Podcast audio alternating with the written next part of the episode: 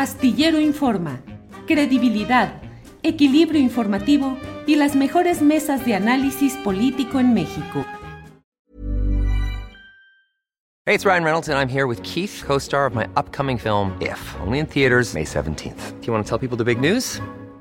All right, I'll do it. Sign up now and you'll get unlimited for $15 a month in six months of Paramount Plus Essential Plan on us. Mintmobile.com slash switch. Upfront payment of $45 equivalent to $15 per month. Unlimited over 40 gigabytes per month. Face lower speeds. Videos at 480p. Active Mint customers by 531.24 get six months of Paramount Plus Essential Plan. Auto renews after six months. Offer ends May 31st, 2024. Separate Paramount Plus registration required. Terms and conditions apply if rated PG. Hiring for your small business? If you're not looking for professionals on LinkedIn, you're looking in the wrong place. That's like looking for your car keys in a fish tank. LinkedIn helps you hire professionals you can't find anywhere else, even those who aren't actively searching for a new job but might be open to the perfect role. In a given month, over 70% of LinkedIn users don't even visit other leading job sites. So start looking in the right place. With LinkedIn, you can hire professionals like a professional. Post your free job on linkedin.com slash people today. Arnoldo Cuellar, buenas tardes. Hola, ¿qué tal, Julio? Qué gusto. Dani Barragán, también saludos. Y Temuris Greco, como siempre, un abrazo. Gracias. Daniela Barragán, Dani, buenas tardes. Hola, Julio, Arnoldo, Temoris, muchas gracias por la invitación y buenas tardes a todos los que nos están viendo. Temoris Greco, buenas tardes. Hola, hola, Dani, Arnoldo, Julio. Estoy, me, me, me prestaron una oficina en TV UNAM y, y veo que eh, aparezco oscura. Ahorita en, en, una oportunidad encenderé la luz a ver si, si está mejor, si mejora. No, no, bueno, quiso bueno, parecer pues, a Arturo Rodríguez cuando se pone ese fondo negro. Sí, ¿verdad? Así con Sus opiniones son muy sentenciosas. Bueno, Temoris, pues vamos a aprovechar que estás en esas condiciones como de penumbra para preguntarte cómo ves todo lo que se va dando en materia. Eh, hoy el presidente de la República ha dicho que cambió de opinión, que sí cambió de opinión sobre el papel de las Fuerzas Armadas cuando se enteró de lo que, de lo que le estaban heredando digo a reserva de tu opinión, que es la que vale, yo simplemente recuerdo que un diagnóstico parecido fue el que en su momento hizo el propio Felipe Calderón, que dijo que al entrar al poder y abrir el cuerpo nacional se encontró con una condición cancerosa que requería una intervención directa y fuerte. ¿Qué opinas de esta, este reconocimiento que hace el presidente de un cambio de opinión en este tema tan delicado, Temoris? Miren, en, en, en, primer lugar me parece oportuno, en primer sitio. O sea, no, pero no oportuno, me parece correcto. Me parece correcto que, que, que lo diga. En segundo lugar, me parece que no es oportuno. Debió habernoslo contado hace algunos años cuando empezó a tomar medidas que venían eh, en, que, en contradicción con lo que había dicho antes. Y, y, y en, este, en, el, en, este punto, pues aquí dejó colgados a muchos de, de, de colegas nuestros que se especializan en, en, explicar qué es lo que dijo el presidente y por qué, cuando el presidente no lo hace. Que, por ejemplo, se dedicaron durante años a decir que no, que, que, que AMLO nunca se había pronunciado contra tener al ejército ayudando en la seguridad pública, y ahora resulta que el presidente les dice, pues sí, sí lo había dicho y cambié de opinión. Entonces, eh, me, me parece que los deja colgados, que a ver si se cuidan un poquito más, para, porque pues sí se ven bastante mal diciendo que el Papa no dijo lo que, lo que, lo que dijo el Papa, este, y, bueno, pero no es, no es oportuno. Y también no es suficiente. Dio una explicación bastante, eh, pues pequeña, digamos, de por qué llegó a esta conclusión. Podemos sospechar por dónde va, eh, a, a, mí me ha, me ha tocado explicar en, en, en, foros en el extranjero donde se discute la militarización de América Latina, explicar que efect, efectivamente cuando el presidente tomó el poder, pues no tenía con quién hacer las, las, cosas, porque en las policías municipales no se puede confiar, en las estatales tampoco, y la policía federal, federal es un nido de ratas. Entonces, ahora, eh, ya, que entramos al tema de la Policía Federal, pues hace, o sea, él, él, dijo que algunos están tras las rejas, algunos de la, de la Policía Federal de, de, Peña Nieto, pero otros faltan y otros como que tienen que dar todavía explicaciones. Por ejemplo, el secretario de Seguridad Pública de la Ciudad de México, Omar García Harfush, que fue el comisario de la Policía Federal en Guerrero en una época en donde la, la, la Policía Federal estaba hasta acá metida con el crimen organizado en, Guerrero, donde hay al menos tres policías federales que eh, eh, intervinieron en el caso de Yotzinapa que ahora están en la cárcel. Y, Temoris, sobre ese tema, déjame nada más, te quisiera preguntar una cosa. Mucho se insiste en que hay, eh, el propio secretario de Seguridad Pública, Omar García Harfuch, dice, yo no estuve en esa noche de Iguala, y puede ser que así haya sido, no hay testimonio de que haya estado, pero él fue el comisionado de la Policía Federal en el entorno y el contexto del dominio y el predominio de los cárteles, de los mismos que operaron esa noche, pues ni modo que se hubieran constituido en cuestión de horas y que de pronto hubieran aparecido. Y de ese contexto pareciera que no supo nada eh, García Harfuch, Temoris. Bueno, para, para empezar ya lo balconeó el ejército. Sí. O sea, el, eh, hace un par de días, Palo Ferri en el país sacó minutas militares, minutas de reuniones que se produjeron en el cuartel del, del 27 Batallón en Iguala para discutir el caso de Yotzinapa, donde no, no se dice qué es lo que él comentó, o opinó, o aportó, o, o admitió, pero, pero, pero mintió. El secretario de Seguridad Pública de la Ciudad de México mintió, y mintió por vía doble estuvo en esas reuniones y el ejército lo, lo sacó. Pero aunque no hubiera estado en esas reuniones, entonces García Harfuch tendría que explicar con detalle qué es lo que hizo para ayudar a resolver el caso Iguala, qué es lo que hizo para exponer a aquellos eh, policías federales corruptos que bajo su responsabilidad estuvieron actuando en Iguala y en los días subsecuentes, eh, en, esos crímenes, tendría que explicarnos qué, qué denodados esfuerzos hizo, por ejemplo, para limpiar la Policía Federal en Guerrero, cuando esa Policía Federal está totalmente, o sea, es solamente dice, yo no estuve ahí, aunque no hubiera estado ahí, él tendría que haber estado ahí y tendría que haber hecho algo bueno y no es capaz de decir absolutamente nada sobre eso. Entonces, con esa Policía Federal se encontró Andrés Manuel en ese momento, y obviamente que necesito, o sea, que no podía confiar en ella y necesitaba buscar una alternativa. El problema no, no, es, no es tanto que haya tenido que tomar medidas extremas, sino que eh, las está explicando a tres años y medio de, y medio de haber empezado a tomarlas. Y, y, nosotros debimos haberlo visto, o sea, sabido y entendido antes, y nos hubiéramos ahorrado bastante saliva de debates si no se hubiera esperado todo ese tiempo y se hubiera eh, provisto una explicación amplia y detallada para decir, sin el ejército no podemos cambiar de opinión por esto. Gracias, Temoris. Solo agrego lo que dice Luciel aquí en el chat. Dice, es como si Díaz Ordaz hubiera dicho, yo no estuve en Tlatelolco esa vez. Ridículo. Gracias. Eh, Daniela Barragán, ¿qué opinas sobre este tema? Eh, pues de lo que ha dicho el presidente de la República, de que cambió de opinión en este tema del papel de las Fuerzas Armadas. Daniela, por favor.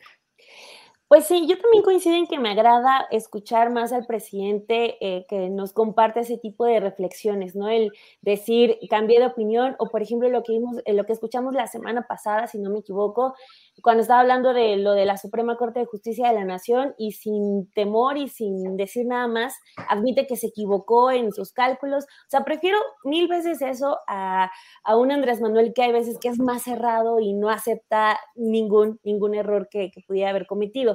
Entonces, creo que, que, esa parte es buena. El problema que yo veo es que eh, sí, el tiempo, el momento en el que lo dice, pues quizá no es el mejor, pero ¿qué pasa con los que lo rodean? O sea, ¿por qué López Obrador tiene que estar a estas alturas del debate, ya con lo que pasó el viernes por la noche, con esta discusión casi en, eh, que se dio casi en secreto, porque pocos, pocos se enteraron, eh, y ahí hubo como, siento que Morena también falló en ese punto de no, no tener una discusión tan abierta como la que hubo en la, con la reforma eléctrica, que ahí se anunció, se dijo a la gente que estuvieran pendientes y todo, con esta no, o sea, fue, eh, se manejó muy, eh, muy de bajo perfil, pero el presidente, o sea, después de lo que ocurre, de que ya hay eh, varios eh, eh, personajes, varios actores diciendo que qué está pasando, que qué pasó con la militarización, que salga hasta ahorita, obvio, no es atinado, pero a lo que iba es el, asunto de qué está pasando con, con, los que rodean al presidente, porque siempre es Andrés Manuel el que tiene que salir a hacerlo. Hoy dice, es que yo cuando llegué había 40 mil elementos de seguridad y 20 mil, o sea, la mitad eran para puestos administrativos. Es decir, solo 20 mil ah, estaban eh, en puestos en activo, ya de, trabajo directo de seguridad. Entonces, eh, no sé qué habrá pasado con, por ejemplo, Alfonso Durazo, que es el que llega el primer secretario de Pública y Ciudadana, que es lo, algo que hemos platicado en, varias ocasiones aquí, ¿no? Que es eh, varios de, de los militantes de Morena que parece que llegan a un puesto público solamente para asaltar a otro o sea, yo creo que Alfonso, Alfonso Durazo pudo llegar perfectamente a una Secretaría de Seguridad y dar esos datos, que, o sea, lo que dice Andrés Manuel hoy es importante. Había 40 mil eh, elementos y 20 mil eran efectivos. Él pone como ejemplo eh, lo que pasó en el gobierno del Distrito Federal cuando fue jefe de gobierno, que él tenía 100 mil, da, da, esa cifra, 100 mil elementos para seguridad. Entonces, si hoy pone eh, en, sobre la mesa que solamente había 20 mil para todo el país, entonces, por eso dice, no podía eh, sostenerme yo con la Policía Federal, entonces tenemos que eh, eh, ubicarnos por completo, con, ponernos en los brazos del ejército por completo. Entonces, no sé, tampoco esa, ese tema no lo vimos con Rosa Isela. Entonces, es desafortunado porque también nos pinta un presidente que está solo, que tiene que hacer la chamba sola y después de, cuatro años venir a decirnos qué pasó en 2018 cuando tomó el mando de, de la seguridad. Ahora, también es como importante que lo haga porque también desactivó eh, muchos de los argumentos que estaban en su contra, ¿no? Eh, todas estas fotos que vimos que cuando estaba sosteniendo un cartelito de alto a la militarización, pues tiene que salir él, él, a defenderse. Entonces, pues yo prefiero, como decía al inicio, yo lo prefiero muchísimo más así, reflexivo, que admita, que no se enfrasque, que no eh, se limite solamente a decir que es una herencia de los gobiernos anteriores, que comparta más esas reflexiones y que pues ojalá ya despierte al equipo que, a, su equipo cercano para que pues también le ayuden, porque sin duda de estos datos que da hoy en la mañanera nos tuvimos que enterar desde el inicio de, su administración. Bien, gracias Daniela. Eh, Arnoldo Cuellar, sobre este mismo tema, Déjame nada más comentar, yo en un tuit puse, pues que sí, que está bien la opinión del presidente López Obrador, pero que una cosa son las opiniones y otra los principios, y que un principio de la izquierda ha sido luchar contra la militarización de la vida nacional, de la vida civil, y, y el hecho de que la izquierda tiene como principio, no como opinión, el buscar que haya un retorno de los militares a sus cuarteles. Pero Arnoldo, ¿qué opinas, sobre todo frente a la realidad difícil nacional de la cual tú bien lo sabes en Guanajuato? Arnoldo.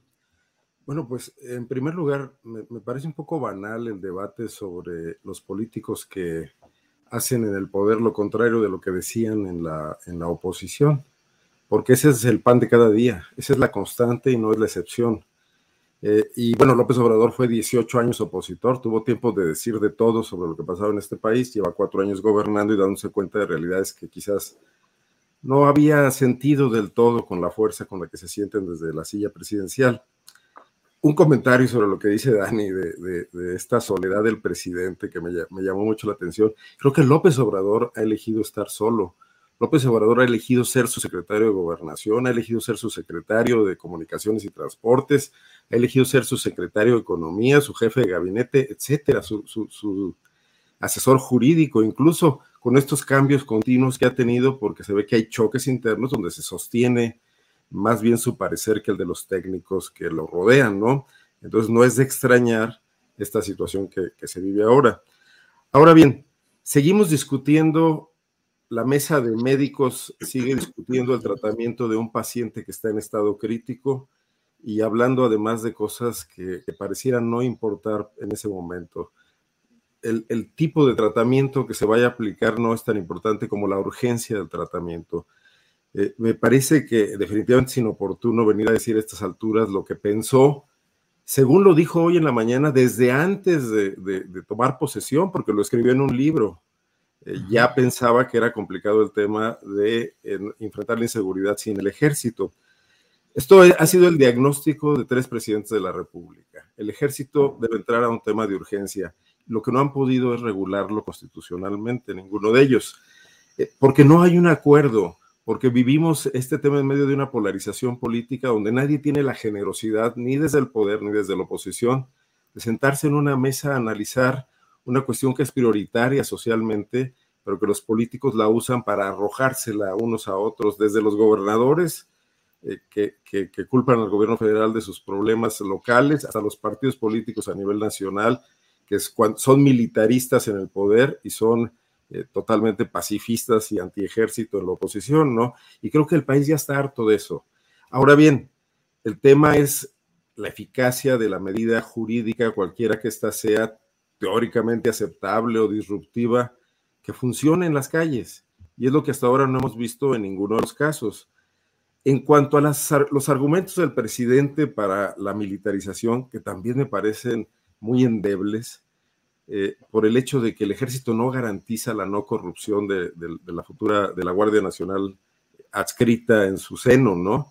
Y ahí están los ejemplos, así como los hay en la Policía Federal Preventiva y hay un Genaro García Luna, hay un Gutiérrez Rebollo también, y también hay una historia de los Zetas que se pasaron en masa del ejército al, narcotráfico, ¿no? Entonces yo creo que no hay garantías. Las garantías serían que desde el poder civil, desde los órganos constitucionales de equilibrio, pudiera haber una supervisión sobre un ejército que históricamente ha estado muy suelto, muy a su aire.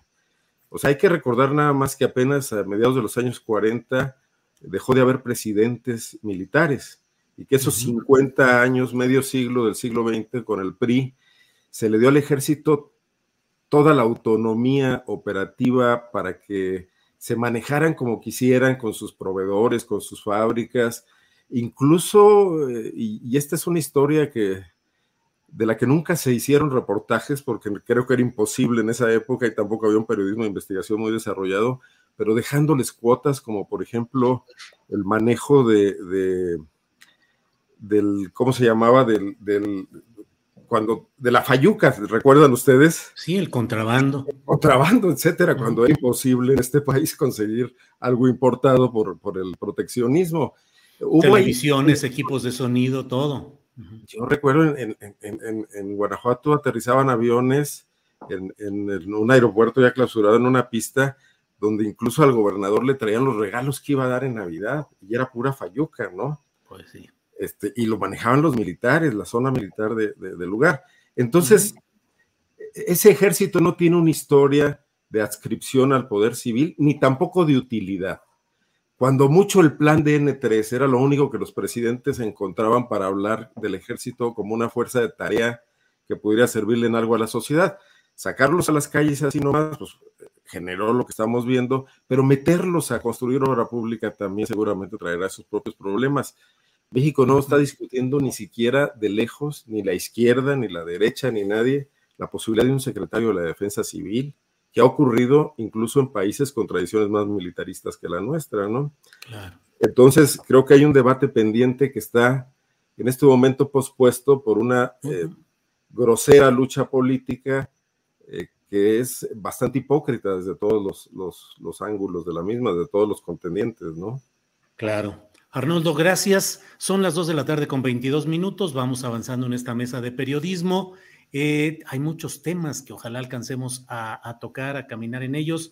Eh, Temoris Greco, em, con la propuesta de una diputada del PRI para que se puedan extender algunos años la permanencia del ejército en eh, la Guardia Nacional, pues eso lo ha, lo ha visto con buenos ojos el presidente de la República y Morena, pero no así el PAN y lo que queda del PRD. ¿Estaremos en presencia ya de una ruptura realmente definitiva, acaso, de esta alianza opositora, Temoris?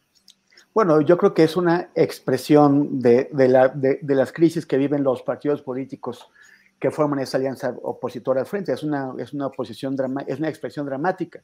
O sea, ¿qué, qué, desastre tiene el PRI que eh, tienen a, un, a, un, presidente del partido al que odian pero no se lo pueden quedar de, quitar de encima, pero que además se combina su, la larga cosa, cola que tienen que le pisen con su determinación de hacer, de, usar a, su partido como, como sea para salvarse de esta. Entonces, el, tal, tal, tal parece que el PRI efectivamente está dispuesto a vender su colaboración eh, eh, a cambio de que la sección instructora de la, de la, Cámara de Diputados que va a hacerle el, el juicio político a Alito haya una conformación favorable para que finalmente Alito no, lo, no, no, le, no, le, quiten el fuero y no lo lleven a, a juicio.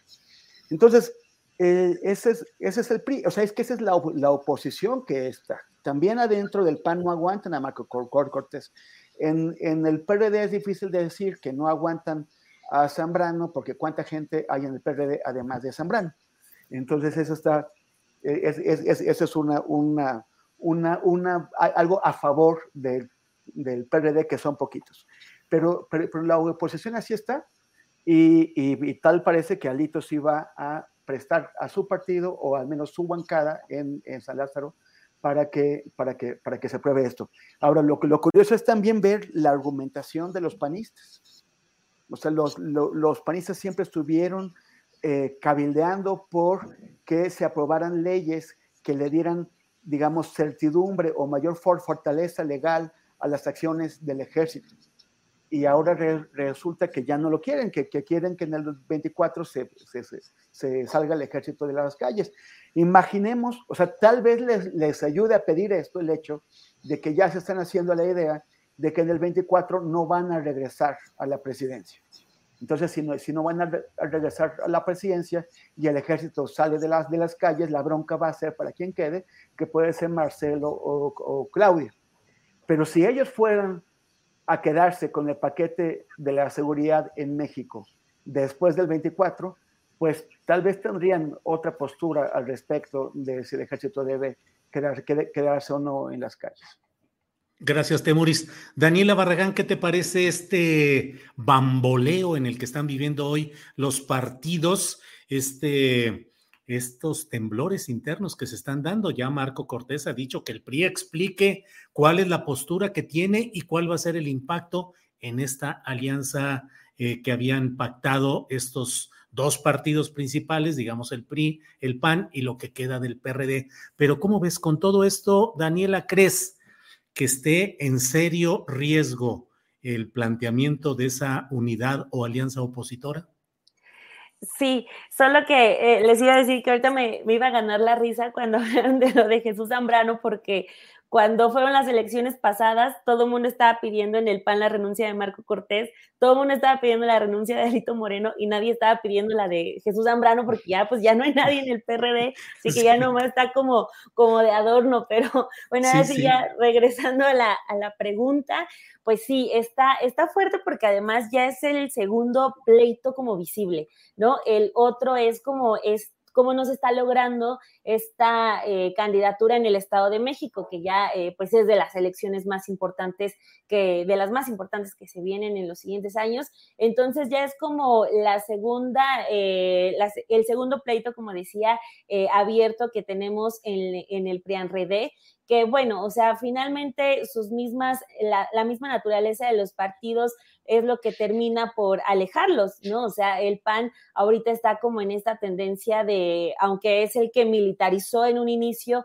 ahorita está en un tema de, de desmilitarizar o antimilitares, uno ya no entiende ahí cómo, cómo se anda manejando el PAN y, este, y está reclamándole al PRI esta falta, eh, pues su falta a la huelga legislativa, este asunto de, no querer aprobar absolutamente nada de lo que venga de, del presidente y pues sí, parece que está ahí la negociación entre, para, para, salvar a Alejandro Moreno. Y quizá lo que confirma es ya eh, otro, este otro punto que publica Laida Sansores, que de que ya no va a publicar eh, audios de Alejandro Moreno en su famoso martes del jaguar, lo acaba de tuitear hace como una hora, eh, dice que es algo del juez, esto y aquello, pero bueno, muchas lecturas políticas ya lo que señalan es que pues se debe a quizá esta, este posible acuerdo entre Morena y el PRI para, este, para la aprobación tanto yo creo de lo de la reforma eh, de la Guardia Nacional y también viene lo de la reforma electoral, que es otro, otra batalla importante que tiene el, gobierno federal.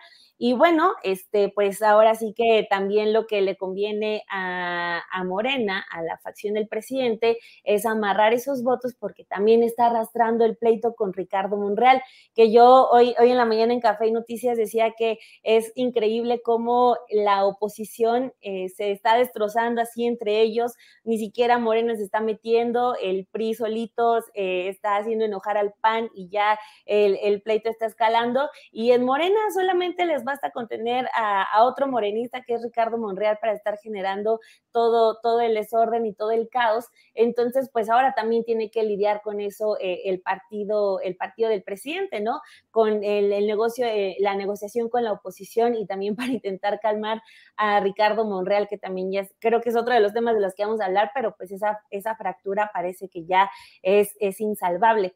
Entonces, eh, pues eh, yo creo que sí estamos ya ante el, ante el quiebre definitivo, también con el antecedente de lo del Estado de México, y sí ya veo en definitiva muy lejos esas eh, declaraciones de estos tres señores, Marco Cortés, Alito Moreno y Jesús Zambrano, escoltados por Claudia X González y Gustavo de Hoyos diciendo que iban a llegar juntos a tener candidato en 2024, pues no, más, les conviene un poquito más protegerse de sus asuntos legales porque también en lo que coincido con, con Temoris es que pues parece, parece que ya se ven por completo derrotados para las siguientes elecciones y sobre todo para la elección presidencial, así que hay que, hay que cuidarse más allá de, de lo que se venga en las próximas elecciones. Gracias, Daniela. Eh, Arnoldo Cuellar, ¿qué opinas de este tema? Reacercamiento del PRI con Morena o con Palacio Nacional, por un lado. Segundo, salvamento para Alito, que ya no saldrá en el martes de Jaguar, ya no exhibirán más audios de él y veremos eh, la conformación de la propia sección instructora de la Cámara de Diputados, que son cuatro elementos, podría propiciar que a fin de cuentas no procediera el desafuero de Alito, la declaración de procedencia que le llaman, y bueno, a lo mejor estamos en presencia de uno de esos cambalaches políticos tan tradicionales de la política mexicana. ¿Qué opinas, Arnoldo? Tu micrófono. De lo que López Obrador había dicho que ya no había y que todo estaba por encima de la mesa y que la vida pública cada vez más pública, pero bueno, sigue, sigue ese poderoso motor de la política mexicana que son los acuerdos en lo oscurito. Mira, yo creo que es diferente el planteamiento de una pugna política en Morena, donde se están repartiendo ni más ni menos la presidencia de la República y el reparto del gobierno federal y, la titularidad de las cámaras a la pugna en la oposición, donde lo que se están repartiendo son cosas como negociar no caer a la cárcel, eh, negociar no ser desaforado, unas cuantas plurinominales y ya casi ninguna gubernatura. Entonces, son dos niveles de disputa muy distintos. Yo creo que hoy el dueño total de, la cancha y del escenario es Andrés Manuel López Obrador, incluso en el tema con Monreal, porque lo conoce bien. Yo no sé si vaya a haber realineación o, ruptura, porque son dos viejos jugadores de póker que nunca se van a, nunca van a, coincidir del todo. Uno le quiere ganar al otro, pero tampoco nunca van a dejar de asistir todos los jueves a su sesión, ¿no? Eh, y en ese, y en ese panorama, las oposiciones, estas pequeñas, las de uno y las de unos cuantos, no son más que piezas en el tablero de esos jugadores, como se vio también en la conformación de la nueva directiva del Senado, eh, eh, lo cual además me parece tristísimo y patético para el país, porque eh, nunca son buenas las hegemonías absolutas y siempre son buenos los contrapesos. Y si hoy representa más contrapeso Denise Dresser y, las señoras estas que nos relataba Carolina que fueron a acompañarla, que los partidos políticos históricos de este país, pues sí estamos en serios problemas, ¿no? Yo creo que incluso eh, aquella famosa frase de Reyes Heroles de que lo que resiste apoya, hoy es más necesaria que nunca. Y en ese sentido a López Obrador lo que le resiste es Monreal, no los partidos de oposición, ¿no? Entonces estamos ante una nueva forma de entender la política mexicana, de la que apenas estamos viendo los primeros, eh, no estertores, los estertores son los de, los de Zambrano y compañía, ¿no? Pero sí los primeros pataleos, eh, y, creo que todavía eso nos mueve muchísimo las categorías de análisis a las que estábamos acostumbrados, Julio. Bien, gracias Arnoldo. Eh, otro tema, Temoris, otro tema candente, diría, utilizando el recurso tradicional que se, que a ver, ya se quedó aquí, ya estamos. Eh, el recurso tradicional que se ha, eh, es un tema candente para usar ese lugar común, el relacionado pues con estos movimientos en la Corte sobre el tema de la prisión preventiva oficiosa y las declaraciones del propio presidente de la República que llegó a decir, me equivoqué proponiendo a mis cuatro cartas para la Corte que dejaron de pensar en el pueblo. Eh, ¿Cómo ves este tema? Corte, prisión preventiva oficiosa y la postura del propio presidente que parece que gana en este otro lance porque todo apunta, no sé cómo vaya ahorita la sesión en el Poder Judicial, en la Suprema Corte, pero todo apuntaba a que se mantendría la prisión preventiva oficiosa. ¿Qué opinas, Temoris? Hey, it's Ryan Reynolds and I'm here with Keith, co-star of my upcoming film If, only in theaters May 17th. Do you want to tell people the big news? All right, I'll do it. Sign up now and you'll get unlimited for $15 a month in six months of Paramount Plus Essential Plan on us. Mintmobile.com slash switch. Upfront payment of $45 equivalent to $15 per month. Unlimited over 40 gigabytes per month. Face lower speeds. Videos at 480p. Active Mint customers by 531.24 get six months of Paramount Plus Essential Plan. Auto renews after six months. Offer ends May 31st, 2024. Separate Paramount Plus registration required. Terms and conditions apply if rated PG. Hiring for your small business? If you're not looking for professionals on LinkedIn, you're looking in the wrong place. That's like looking for your car keys in a fish tank. LinkedIn helps you hire professionals you can't find anywhere else, even those who aren't actively searching for a new job but might be open to the perfect role. In a given month, over 70% of LinkedIn users don't even visit other leading job sites. So start looking in the right place. With LinkedIn, you can hire professionals like a professional. Post your free job on linkedin.com slash people today. En el, en el sexenio pasado, cuando nombraron al, ministro, cuando Peña Nieto nombró al, al ministro, al, al, ministro Marina Mora, no, no solamente se cuestionó que no tenía eh, las, las, credenciales, el nivel para ocupar esa posición, sino, sino también que básicamente lo que quería Peña Nieto, o, o evidentemente lo que quería Peña Nieto, era un ministro que él pudiera utilizar para sus propios intereses. Eh, que eh, fue especialmente candente la discusión sobre este ministro, pero, pero en general se da todo el tiempo. Eh, los, los, nombramientos de los, de los ministros son hechos por los titulares del Ejecutivo, uno y otro y otro y otro, para representar sus intereses, no los de la nación. Y, y lo, lo, lo, que es el presidente López Obrador es ponerlo pues de, ya en negro sobre blanco, clarísimo él, esperaba que, él nombró cuatro ministros de la Suprema Corte de la Nación, esperando que representaran a su proyecto de transformación. Y aquí el, problema es de independencia de los poderes, de la, autonomía de cada poder. Si, si no, nosotros pensamos que está bien que el poder ejecutivo eh, trate o, utilice sus prerrogativas para someter al poder legislativo y que el poder legislativo apoye los proyectos del Ejecutivo, pues entonces renunciamos a la idea de, de independencia de los poderes, de, un equilibrio, de que haya poderes que controlen a los demás poderes, que, de, manera que un solo poder no aplaste no solamente a los demás poderes, sino al conjunto de la, ciudadanía. Eh, me sorprende el, el, candor con el que eh, Andrés Manuel lo dice, que él esperaba que esos cuatro ministros pusieran a la Corte al servicio de un proyecto del poder. O sea, no, no importa si es el, el, proyecto de la 4T, no es un, importa si es el proyecto de otro presidente. La, la Suprema Corte no está para apoyar proyectos del Poder Ejecutivo, independientemente de quién lo tenga. Por eso es otro poder. Por eso es el Poder Judicial. Entonces, como que eso no solamente no, no se entiende, sino que se rechaza.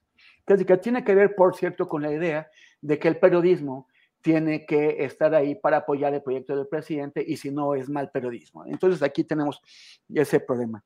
Por otro lado, también me, me preocupa la argumentación, que posiblemente me equivoque porque no soy abogado, pero la argumentación de varios de los, de los ministros que están, que hemos visto que eh, están, que por, ejemplo lo, resumió Alberto Pérez Dayán, el, ministro, que dice, yo no estoy aquí para quitar, o yo no soy quien para desprender hojas de la Constitución.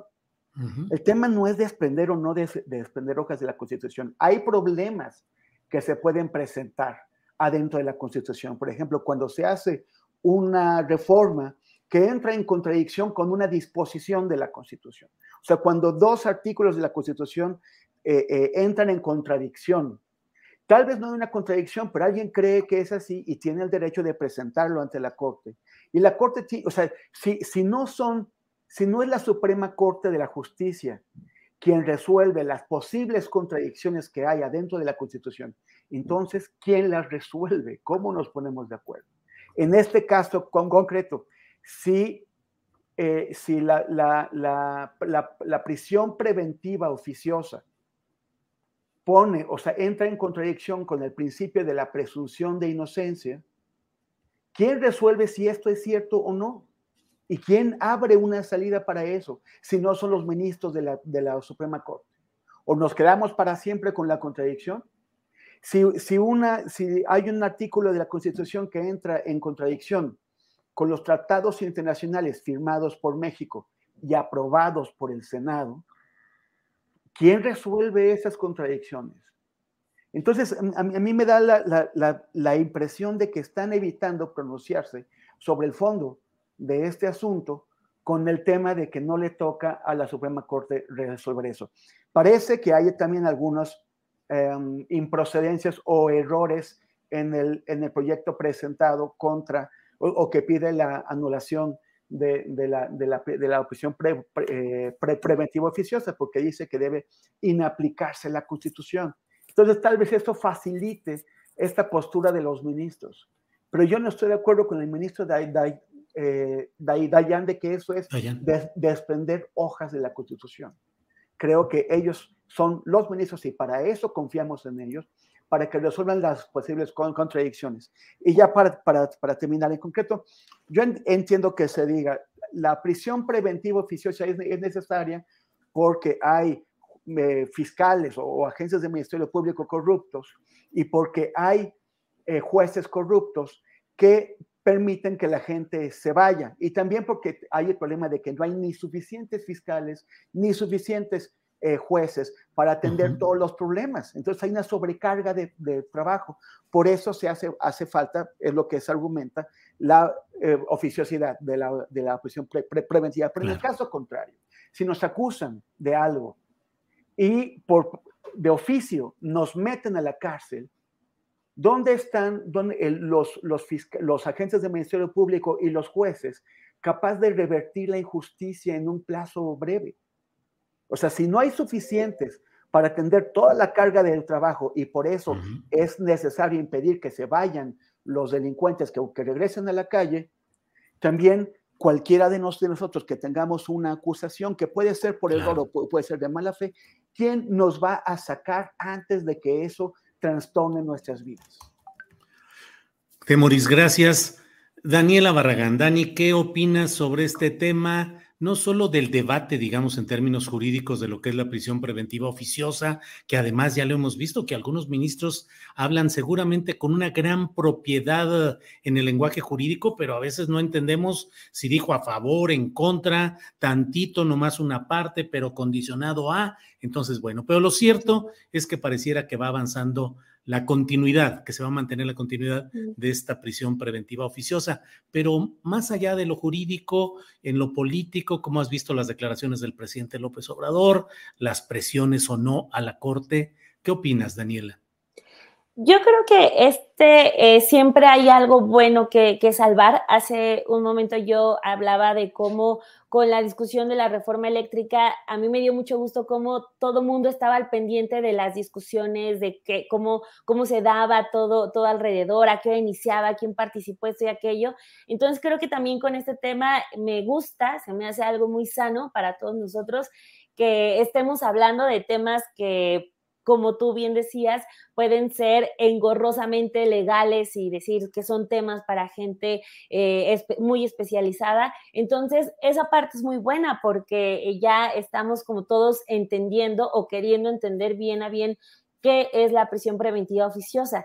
De, este, de esta parte, yo sí siento que hay como un desamparo total, ¿no? Porque, eh, por ejemplo, quienes la están defendiendo ponen un tema real que sí es de una preocupación enorme, que es, por ejemplo, lo que ha pasado con, eh, con los presuntos feminicidas, ¿no? O sea, que eh, los agarran y salen y terminan agrediendo o los que son eh, o los que cometen eh, un acto de casi feminicidio terminan por hacerlo o se fugan o etcétera. En, el caso de feminicidio, solamente centrándome en, ese, en, ese ejemplo, eh, pues uno al momento de escuchar que es una oportunidad de proteger a la, a la, familia de la víctima o de proteger a las víctimas en sí, pues pues sí dices, es, es necesario, ¿no? Es, es un avance para, para, la procuración de justicia, pero por ejemplo, si nos vamos al otro, también en el caso de mujeres, a quienes están defendiendo de manera legítima que, que no continúe la, la prisión preventiva oficiosa, porque también tenemos a los eternos colgados que toman cualquier bandera para hacer la suya, aunque no les interese el tema en lo más mínimo.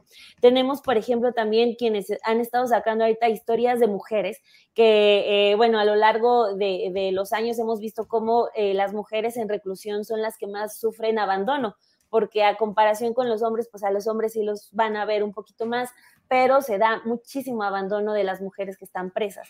Entonces, tenemos a muchas de ellas que tienen hasta 20 años sin recibir sentencia, que están solas, que no saben ni cómo va su, su procedimiento. Entonces, por eso digo que hay como una especie de desamparo al momento ya de, estar todos metidos en el tema, porque pues si el gobierno federal está pidiendo que continúe, si ahorita están diciendo que no, que vulnera los derechos humanos, pues es que no, no se termina por, por solucionar algo. Entonces, estamos también ante, pues, ¿quién es, quién es el que puede ayudarnos? El gobierno federal dice que se equivocó al momento de no, eh, de no proponer mejor una reforma al Poder Judicial en lugar de, de contar a los ministros que podía colocar y ahorita unos ministros que están que sí, que no, que eh, como, de, como decía hace, un momento, pues parece que sí se va a mantener. Y ahora, la otra parte que también a mí me llamaba la atención es el comentario que, que estaba haciendo la ministra Ríos Farhat, que, bueno, eh, sí, ella parece que a ella iba dirigida ese mensaje de que ya no, los ministros que propuso la cuarta transformación ya no están viendo tanto por el proyecto, porque hace unos minutos estaba eh, ella eh, diciendo en su ponencia que la prisión preventiva oficiosa funcionaba para presumir ciertos números de, de procuración de justicia. Entonces, eh, también como echándole ahí un poquito a Ricardo Mejía Verdeja, que fue eh, quien más estuvo eh, defendiendo esta prisión preventiva oficiosa y que tiene su sección de, impunidad cero y no sé qué tantas cosas. Entonces, pues ahí lo, lo, que se está viendo es que a final de cuentas la Corte ahorita ya está diciendo que los tratados internacionales sí son constitucionales, esto y aquello, el debate jurídico, pero entonces, ¿qué va a pasar ya después de que pase este debate, cómo es que se va a avanzar el propio Poder Judicial en garantizar que la, que la procuración de justicia va a ser pronta y expedita, como dice la Constitución, qué va a hacer también el, el gobierno federal para apoyar en eso, pero honestamente sí creo que está más en cancha del Poder Judicial de ya poder reformar porque los vicios, como ha quedado eh, ya evidente en este debate, son terribles, afectan la vida de personas por años, son daños irreparables. Entonces, eh, pues ya que se puso el debate, ojalá eh, pues trascienda más allá de lo que decida la Corte en unos minutos. Gracias, Daniela. Arnoldo, ¿qué opinas sobre este tema? La Corte, la prisión preventiva oficiosa y las presiones o posturas o declaraciones del propio presidente López Obrador. Por favor, Arnoldo. Bueno, yo creo que estamos, eh, está, politizándose un tema eminentemente técnico, aquí sí. Eh, en el derecho penal creo que cada caso es único y debería ser valorado así. Y la prisión preventiva oficiosa automatiza esta decisión de a los responsables de ciertos delitos que además se han, se han engrosado el número de delitos que ameritan la prisión preventiva oficiosa, de cajón el juez se las aplica y entonces tenemos a un Ministerio Público bastante flojito de por sí, de por sí están rebasados, de por sí las fiscalías no se han puesto al día ni en personal, ni en capacitación, ni en adecuación a las nuevas dinámicas criminales. Y ahora teniendo ese elemento que nunca queda en los dos años, aparentemente el promedio es mucho más alto por los cuellos de botella, pues no hacen su chamba, que sería tener los elementos suficientes para que el juez determine si amerita o no la apertura de un, de un proceso, de una carpeta y la prisión preventiva, porque el prisionero tiene condiciones en las que haría riesgoso que lleve el proceso en libertad cuando así lo meritara. Entonces, ¿cómo ha funcionado esto desde que se, desde que se puso en marcha? Sería bueno saberlo, sería bueno que estas organizaciones de la sociedad civil, eh, los institutos jurídicos de las universidades puedan evaluar si ha estado funcionando o no ha estado funcionando, que al final de cuentas es lo que importaría, si ha abatido la impunidad o, nada más ha aumentado la cantidad de presos en las cárceles en todas las condiciones, eh, sospechosos muy concretos y con muchos elementos de juicio de delitos graves o gentes que son insuficientemente, eh, cuyos elementos para tenerlos ahí no son suficientes, como también es el caso. Entonces estamos discutiendo de forma gruesa un asunto en el que tendríamos que ir, eh, pues uno por uno, ¿no? De todos estos casos, porque creo que es, es, es, muy complicado y en ese sentido el debate de la Corte, pues lleva el tema así, como, como dice Daniela, a que muchos nos enteremos y conozcamos de qué se trata, pero no a, tratar con fineza el asunto, que al final del día debería regresar al Poder Legislativo, que es donde se estableció eh, este criterio constitucional y que, donde creo que los diputados arrojan leyes que luego nunca tienen eh, la sabiduría de evaluar y de revisar, ¿no? Entonces, al final del día tenemos, estamos discutiendo militarización sí o no, prisión preventiva sí o no, y acá tenemos el enorme problema de un fenómeno criminal que crece, que se extiende cada vez más por el país, que invade zonas donde antes no existía esa, esa, situación, sin que hagan clic ambas cosas de alguna manera, ¿no? Y creo que es donde deberíamos voltear un poco, Julio. Bien, Arnoldo, gracias. Eh, son las 2 de la tarde con casi 50 minutos, 49 minutos pues, pero tenemos tiempo para postrecito, dulce, amargo, el tema que quieran abordar de los muchos que están en el escenario. Temoris Greco, lo que desees agregar, por favor. Continuando un poquito sobre el tema, o sea, me, quería nada más hacer un poquito de, memoria sobre el delito de uso de, de, portación de, armas de fuego exclusivas del ejército, que durante muchísimos años, durante décadas, fue empleado por los policías para no hacer su chamba. Si tú, o sea, por ejemplo, lo vimos de, manera generalizada en el caso de Yotzinapa muchas personas que fueron acusadas por algo que, tuvo que ver con los crímenes de la noche de Iguala, no fueron encarceladas porque se haya hecho una investigación que de alguna forma fundamentara que las personas tenían que ver con, los crímenes de Iguala. No, los acusaron de portación de armas de fuego de uso exclusivo del ejército. O sea, ese, ese delito era el, era el, el, el, multiuso, era el comodín que empleaba la policía para meter a la gente a la cárcel sin haber hecho bien su trabajo de demostrar que esa persona tenía algún tipo de responsabilidad. Y por eso le quitaron, o sea, cambiaron la, la, gravedad de ese delito para que ya la policía no pudiera meterte a la cárcel sin haber hecho bien su trabajo. Bueno, pues ya quitaron ese, pero ahora está peor. O sea, está mucho peor porque la decisión sobre meter a una persona a la cárcel o no ya no es del juez, es del policía, es del policía que te acusa. Porque si el policía te acusa de ciertos delitos, ya por lo pronto ya no tiene que demostrar nada. Automáticamente te vas al bote. Y como decía hace un rato, ¿quién demonios te saca del bote? Porque no hay suficientes eh, eh, funcionarios para atender toda la carga de trabajo. ¿Quiénes son las principales víctimas de esto? los ricos, la gente con dinero, los políticos con dinero, los, los, los grandes agresores. No, esos tienen abogados para, e, e influencias y dinero para comprar conciencias, para rápidamente, si, si, es que los llegan a meter al bote, rápidamente salir.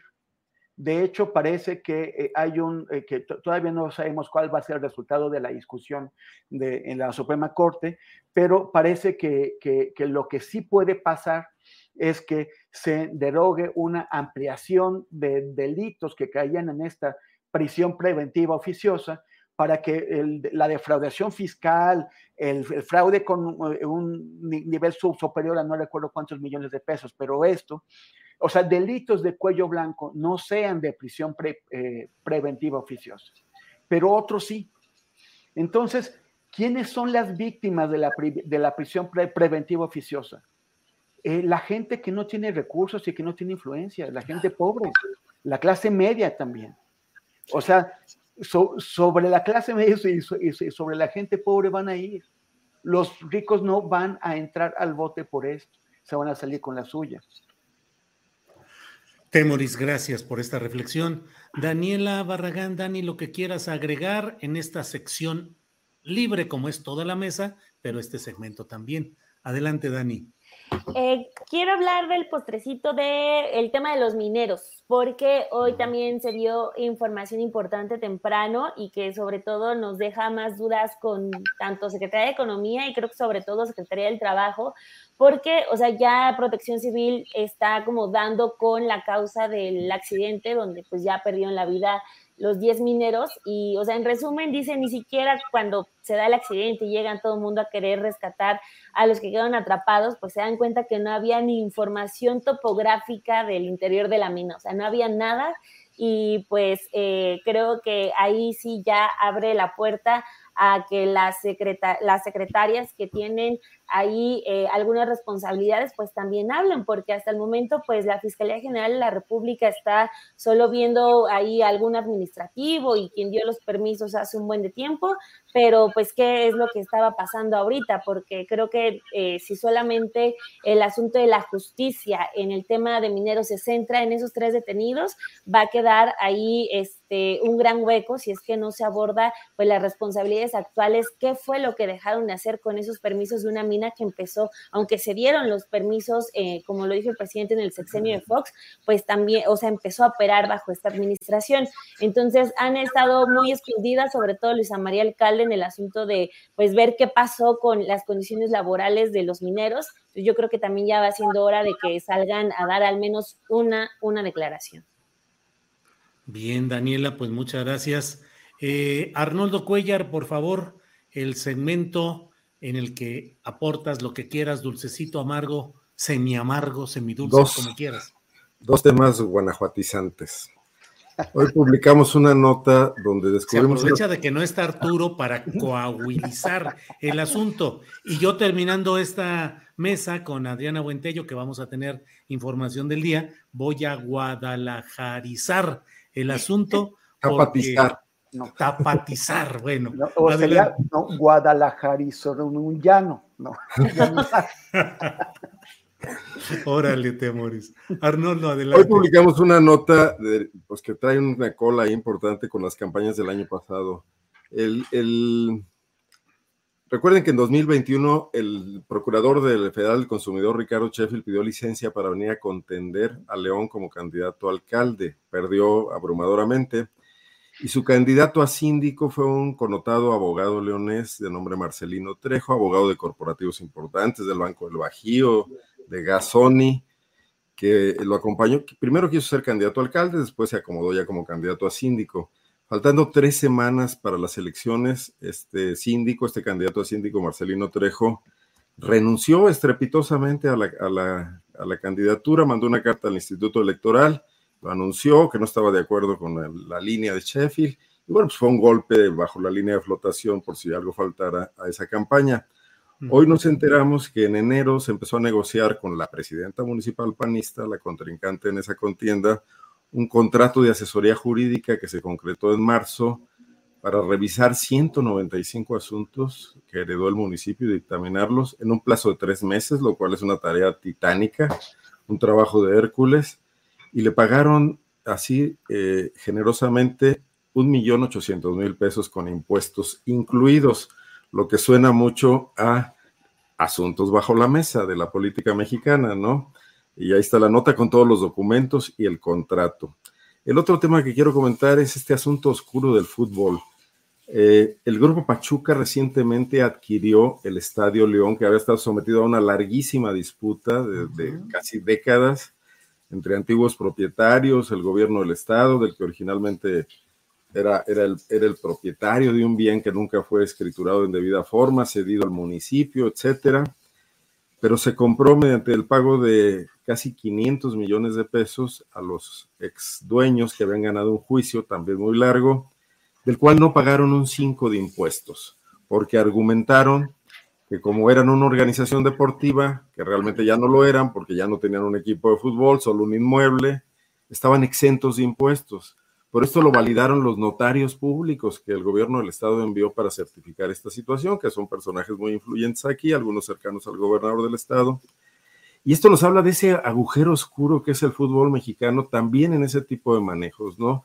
Ya se anunció que hay una auditoría del SAT porque hubo una denuncia de, los originales integrantes del Club Social y Deportivo León, los históricos, los que eh, perdieron eh, eh, la franquicia y el estadio hace muchos años, y el SAT ordenó una auditoría esta cuestión. Así que así andan las cosas acá de la política y del fútbol.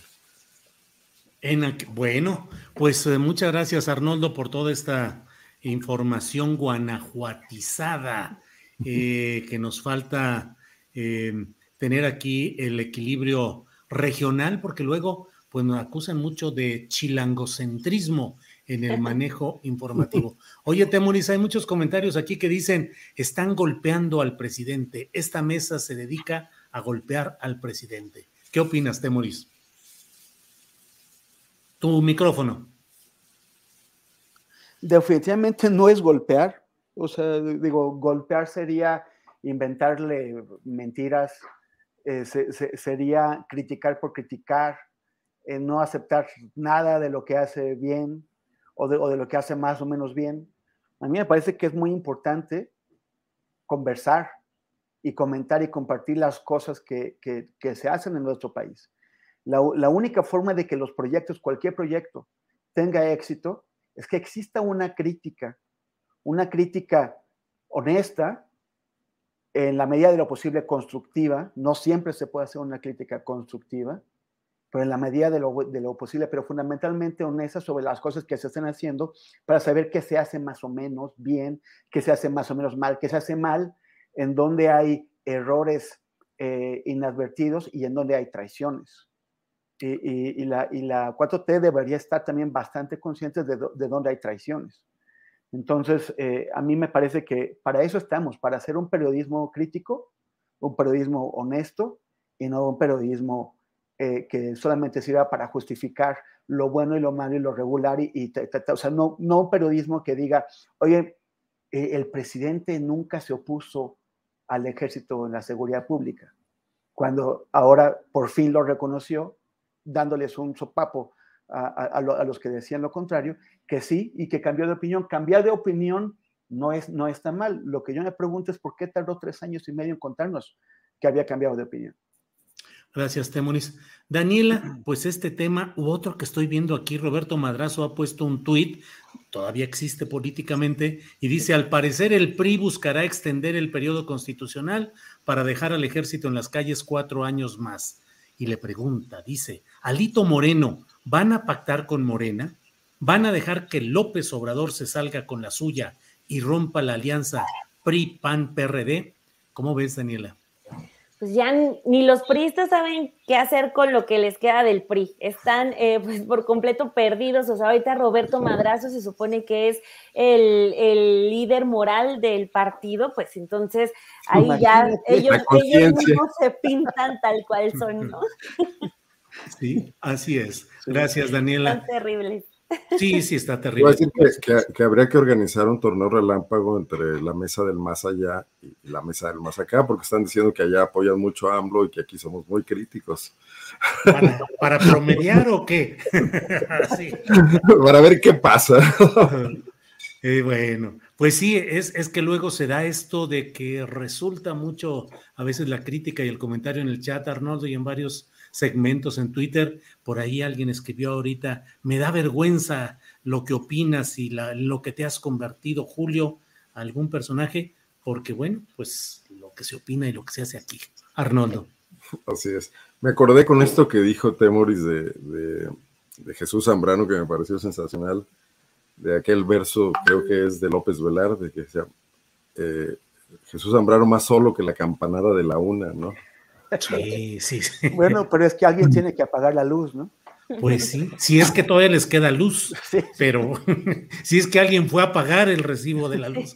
Bueno, pues eh, Temoris, muchas gracias y buenas tardes. Gracias, gracias, un abrazote, nos vemos. Ah, y no olviden seguirnos eh, en, en mi, en mi caso en arroba temoris en Twitter y en Instagram y facebook.com diagonal temoris. Gracias y nos vemos. Aquí al contrario, Temoris. Daniela Barragán, gracias. Y véanla en Café y Noticias todas las mañanas terminando la conferencia mañanera de prensa. Allí está Daniela y su compañera Romina Gándara, que le mandamos también saludos. Dani, gracias. Así es, Julio, gracias por el comercial y gracias por la invitación. Yo feliz de la vida de, de venir a, a las mesas. Cada que falta alguien, yo aquí estoy puesta. Contigo no se falta. Contigo no falta, sobra lo que, lo que tiene que ver en periodismo y en análisis. Gracias, Daniela. Gracias. Arnoldo Cuellar, eh, gracias a Arnoldo, lo pueden seguir su trabajo en PopLab, eh, toda la información de Guanajuato y sus alrededores. Gracias, Si Arnoldo. quieren guanajuatizarse un poquito. Así Y es. agradecerle a Temoris ahí sus buenos consejos sobre un tema que él sabe. Este, siempre muy gentil y muy generoso. Muchas Dani, un gracias. gusto, como siempre, tenerte acá. Dani, ya nos dejaron fuera de la jugada, pero bueno, quién sabe, Como- ya está bien, bueno, nos, Este, nos, este nos documental esfumamos. que nos hiciste favor de, de compartir, Julio, también ahí en Ah. Astillero, eh, es que le pedí a Temoris sus observaciones que fueron muy, muy buenas y que vamos a aplicar pronto porque queremos incursionar también en nuevas narrativas, ¿no? Órale, muy bien, qué bueno, qué bueno, perfecto. bueno. Pronto, pro- pronto estaremos haciendo materiales para el metaverso, tú no te preocupes. Órale, Qué órale. modernos. Ya nos enteraremos. Bueno, Temoris, Cuando Daniel sepamos- Arnoldo, Cuando sepamos qué es. cuando sepamos qué es el metaverso, ¿o ¿sí? Bueno, pues gracias, Temoris, Daniela, Arnoldo, hasta la próxima semana. Gracias, abrazos. un gusto siempre. Nos vemos. Gracias. Den Hasta like. Sí, de ¿No se merece tu familia lo mejor? Entonces, ¿por qué no los mejores huevos? Ahora, Egglands Best están disponibles en deliciosas opciones. Huevos clásicos, de gallina libre de jaula y orgánicos de Egglands, que ofrecen un sabor más delicioso y fresco de granja que le encantará a tu familia. En comparación con los huevos ordinarios, Egglands Best contiene la mejor nutrición como 6 veces más vitamina D, 10 veces más vitamina E y el doble de omega 3 y B12. Solo Egglands Best. Mejor sabor, mejor nutrición, mejores huevos. Visita egglandsbest.com para más información. Hola, buenos días, mi pana. Buenos días, bienvenido a Sherwin Williams. ¡Ey! ¿Qué onda, compadre?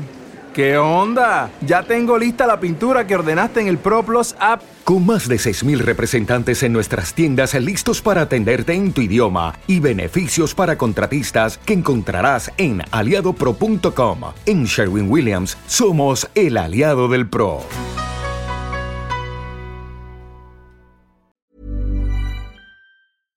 Para que te enteres del próximo noticiero, suscríbete y dale follow en Apple, Spotify, Amazon Music, Google o donde sea que escuches podcast. Te invitamos a visitar nuestra página julioastillero.com.